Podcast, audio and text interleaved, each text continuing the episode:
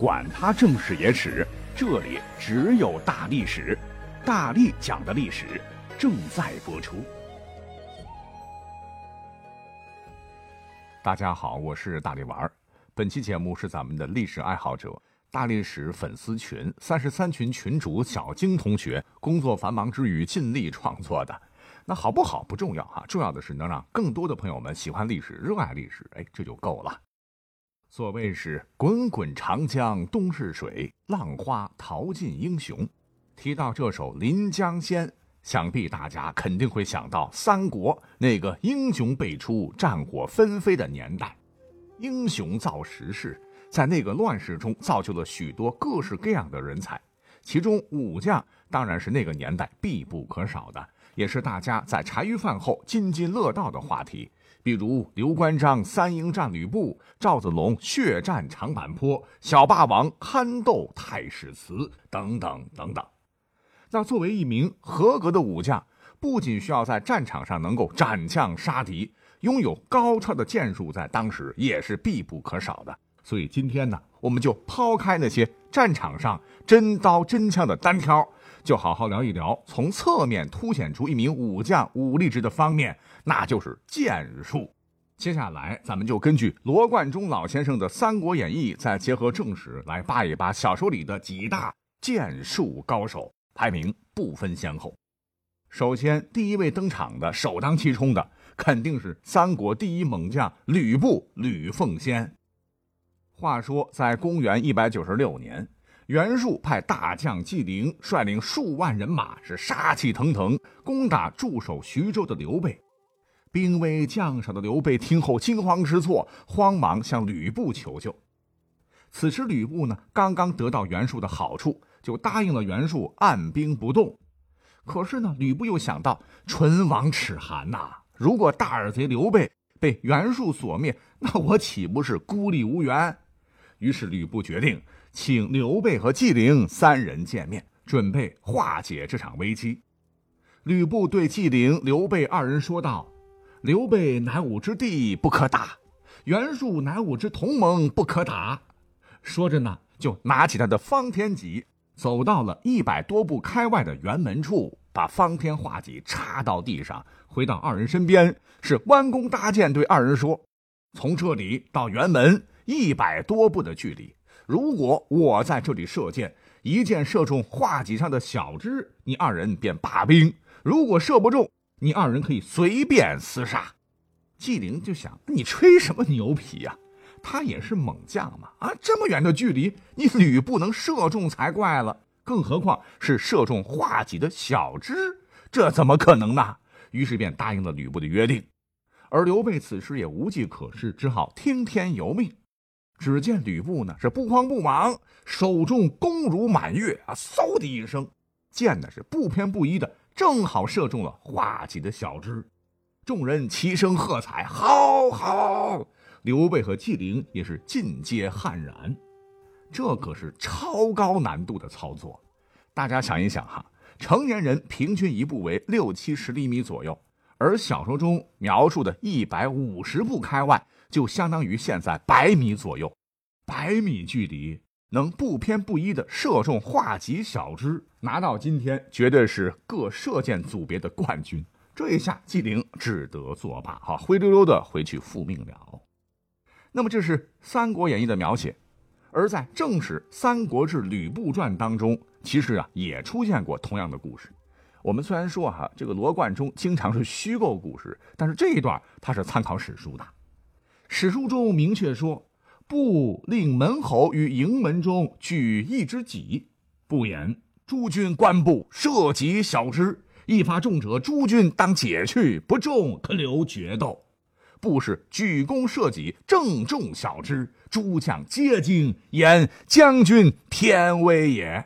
故而呢，甭管是《三国演义》小说还是正史当中，那吕布是三国第一猛将，当之无愧啊。那说完吕布。那第二位上榜的呢，呃，就得说一说最近人气比较高的赵云赵子龙将军了。发布这期节目的时间是二零二一年五月五号啊，到底什么梗？各位可以网上查。那说到赵云剑术极高，呃，大家肯定想不到，因为赵云在小说演义里出场这几次啊，根本就没有射过箭。那我们为什么要把它放到啊这个《三国演义》的箭术榜当中呢？因为大家伙肯定是忽略了书中一个细节呀，说是在赤壁之战期间，诸葛亮帮助周瑜是巧借东风后，算定大都督周瑜定会妒其才能，恐其日后为东吴大患，必然会派兵来加害于他。于是呢，就暗中安排赵云将军乘小船来接。正当诸葛亮悄悄地上了赵云的小船之后，果然呐，周瑜就派丁奉、徐盛二将是驾驶快船从后方猛追。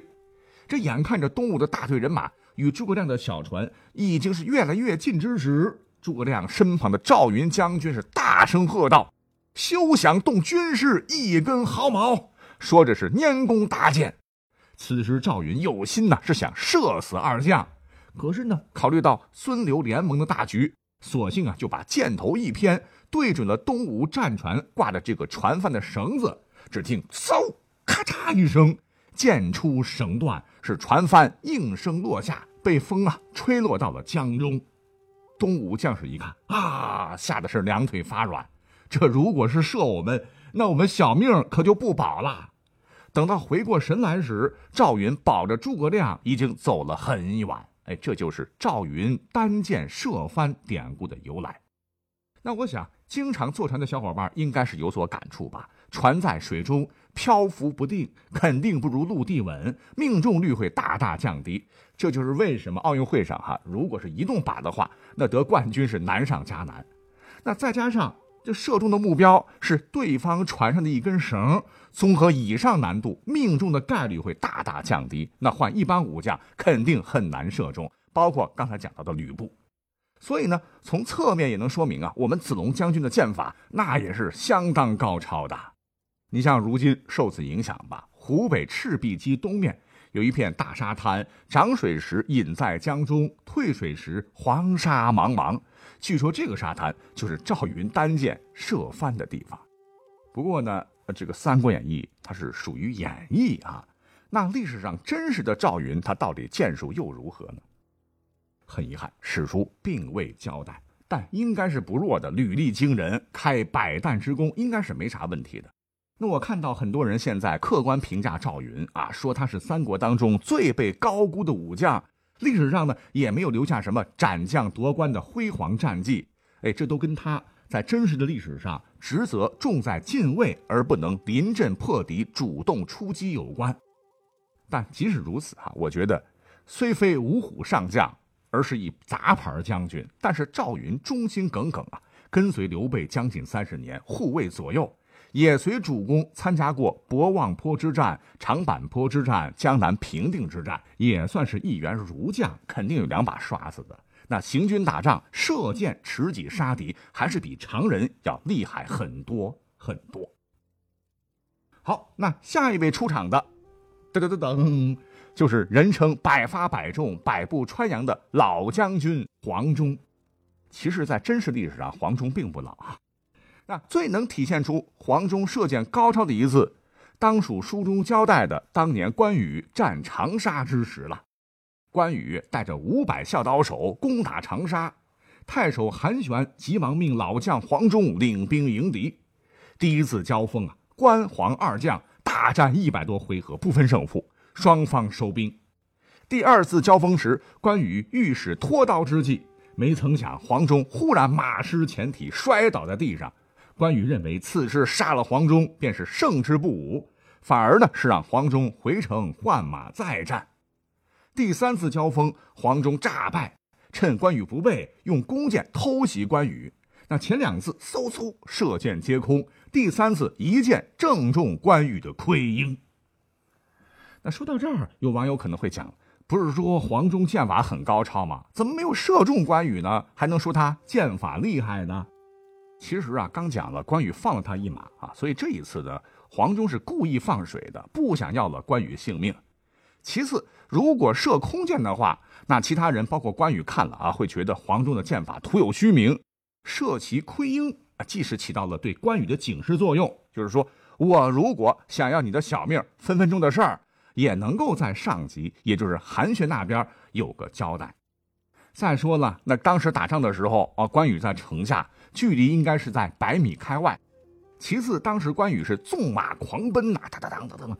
呃，要知道赤兔马那可是日行千里，速度之快可想而知。关羽呢，他属于高速的移动马，如此难度之下能射中盔缨，嗯，可见黄忠剑法了得呀。《三国演义》评书里边讲的很精彩了哈。那我们是历史节目嘛，要对比正史《三国志》的话，你会发现。啊，好像根本不存在关羽战长沙，因为长沙太守韩玄当时是主动投降刘备的。那关羽三战老将黄忠的记载，肯定正史当中也没有了。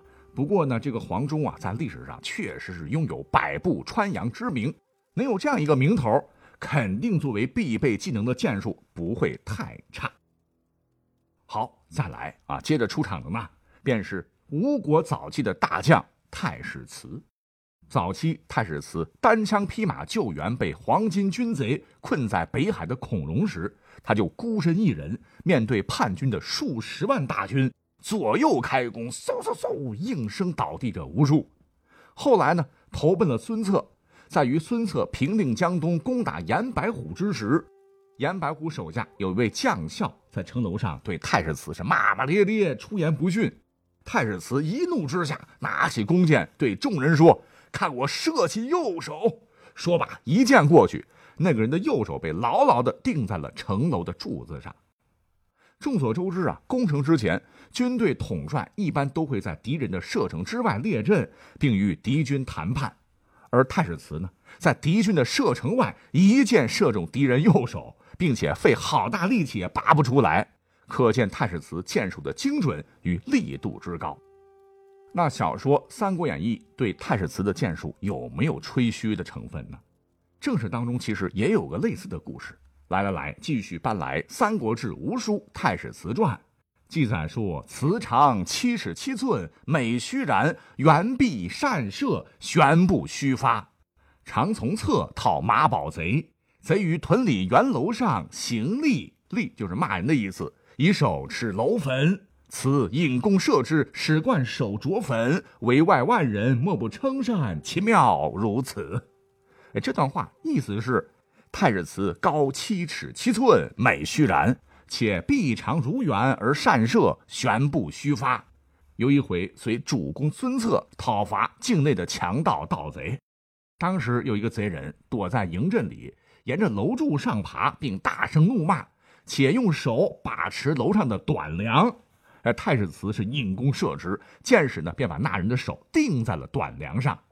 外围的孙策部队莫不称善，从此太史慈名声大振。所以你看，无论是小说演义还是正史啊，我们不难看出太史慈的剑法绝对在三国时期属于上一流。啊，当然还有很多的射箭高手了，比方说汉中之战，曹操落败，一箭射掉曹操两颗门牙的魏延。铜雀台比武时大显神威的夏侯渊、曹休、徐晃、张合等魏将啊，以及二百步距离三箭皆射中箭靶红心的张苞等等等等，太多太多了，就不一一列举了。那么，你们心目中三国第一神射手到底是谁呢？欢迎在评论区留言。也感谢小金同学为大历史提供本期节目。我们下期再会。